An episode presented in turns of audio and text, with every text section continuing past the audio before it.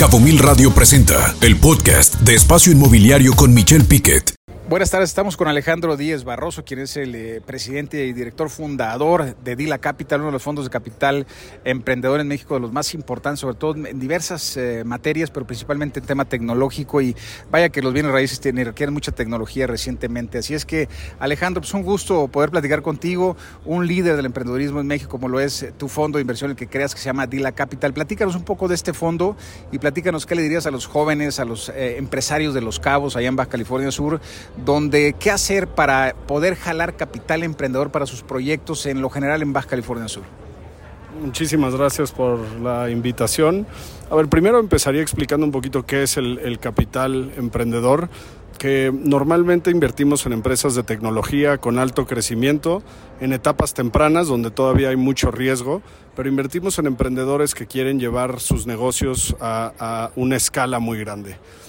Y a tu segunda pregunta eh, de qué recomendaría yo, yo creo que Los Cabos en particular tiene una, eh, eh, es un tema muy particular porque es una ciudad o una zona que viene creciendo muchísimo, que hay mucho capital de todos lados del mundo y que hoy en día con el contexto de la pandemia pues nos dimos cuenta que podemos emprender desde donde sea y podemos operar desde donde sea. Entonces, lo primero que yo les diría es que eh, invitaría yo a todos los emprendedores de empresas de tecnología que estén en el área de los cabos, que nos busquen, que busquen el, venture capital. Hay muchos fondos como DILA allá afuera que están eh, queriendo entrar fuertemente a, a emprendimientos de, de, todo el país, ¿no? Particularmente en Cabo creo que hay una oportunidad muy grande en el tema de PropTech. Se ha dado una revolución después de lo que vimos con empresas como Airbnb, por ejemplo, en donde hay una cantidad de oportunidades a través de tecnología, de apalancarnos del turismo, apalancarnos de temas eh, de real estate, que no son negocios tradicionales, no es el negocio tradicional de voy a construir un, desarrollo y vender vivienda, voy a construir.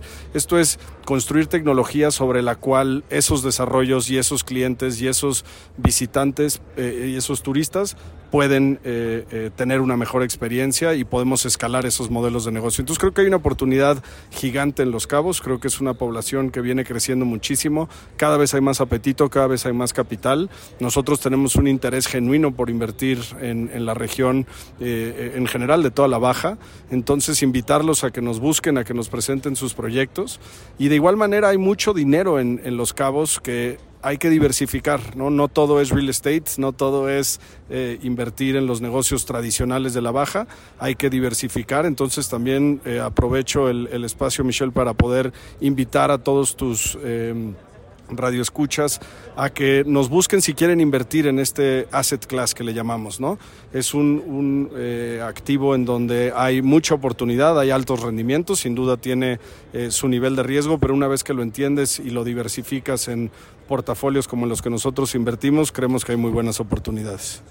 Alejandro, muy interesante. Y cuando hablas de, Venture Capital, cuando se habla de capital emprendedor o capital semilla, muchas veces se piensa que los cuando se habla del mercado capital son miles de millones de dólares los que se tienen que invertir, que requieren, que es de los multimillonarios en México, cuando realmente no es así. Existen fondos como el tuyo, el de Dila Capital, que realmente invierten en los jóvenes, el emprendedor. Lo decías muy bien antes de la entrevista, que inviertes en personas, que inviertes en ellos y que confías en las personas más que en los productos productos que ellos tienen y que parte de tus inversiones van muy enfocadas hacia el lado humano, hacia el lado de las personas. Platícanos si esto es verdad en el tema de que el capital no tiene que ser para multimillonarios, sino que el capital emprendedor puede ser de tickets, eh, pues vamos a decirlo así, chicos para el mercado de capitales. Sí, totalmente, Michelle. Nosotros, si me preguntas a qué me dedico, me dedico a invertir en equipos, en personas, y eso es lo primero. Invertimos en etapas tan tempranas que el modelo de negocio o el producto o el servicio que están ofreciendo se vuelve secundario y el equipo es lo más importante de todo. Entonces, nosotros le dedicamos mucho tiempo de nuestro análisis en, en los negocios en los que invertimos, en quiénes son los jinetes que están montando el caballo más que en el caballo, ¿no? Y ahí a tu pregunta, por supuesto, hay capital desde etapas muy, muy tempranas, ¿no? Pueden ser inversiones tan chiquitas como decenas de miles de pesos. Y hay fondos para todas las etapas. Hay fondos de capital semilla, hay fondos de ideas, Nosotros somos un fondo ya de Venture Capital que invierte en, etapas, le llamamos pre-serie A y serie A, ¿no? Y estas son empresas que ya tienen un poquito de tracción, ya están vendiendo sus productos y servicios en el mercado y nosotros estamos invirtiendo tickets desde 750 mil dólares hasta 3 millones de dólares en las empresas. Entonces, si bien nunca voy a minimizar un ticket de un millón de dólares, es muchísimo dinero, tampoco es dinero estratosférico, ¿no? Y nosotros siempre compramos participaciones minoritarias en los negocios, que también es importante. En este mismo tenor donde confiamos en los equipos en los que invertimos, dejamos que ellos manejen el negocio, no nos metemos nosotros a operar, simplemente estamos ahí para proveer capital, apoyo, asesoría y mucho gobierno corporativo. Cuando hablas de, Alejandro, cuando hablas de las rentabilidades que se tienen los proyectos, eh, ¿qué tanta rentabilidad se busca en un eh, mercado capitales? Es decir, en el caso tuyo de fondo eh, DILA, este fondo de inversión, ¿qué tanto se debe de rentabilizar un proyecto? ¿Cuál es una buena rentabilidad en México actual?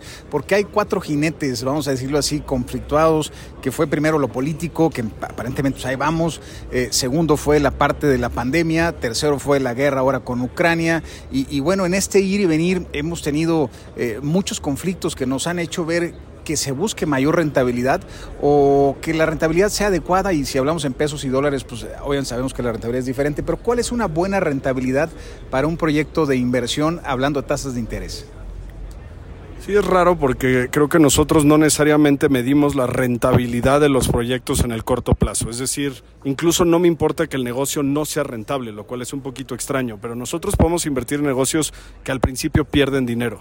La razón por la que pierden dinero es porque están creciendo a ritmos tan acelerados que están invirtiendo muchísimo en marketing que los gastos se comen tu utilidad bruta. Entonces la rentabilidad inicial no es tan importante. Lo que es bien importante para nosotros es entender la utilidad bruta que se tiene y por eso te decía yo que medíamos los unit economics, que cada venta que tú hagas sea rentable y que demuestres que puedes escalar esto a un volumen gigante. Eso es lo más importante para nosotros. Entonces tenemos que invertir en negocios que están en mercados muy muy grandes, que tienen diferenciadores tecnológicos y de innovación que permite escalar estos modelos de negocio.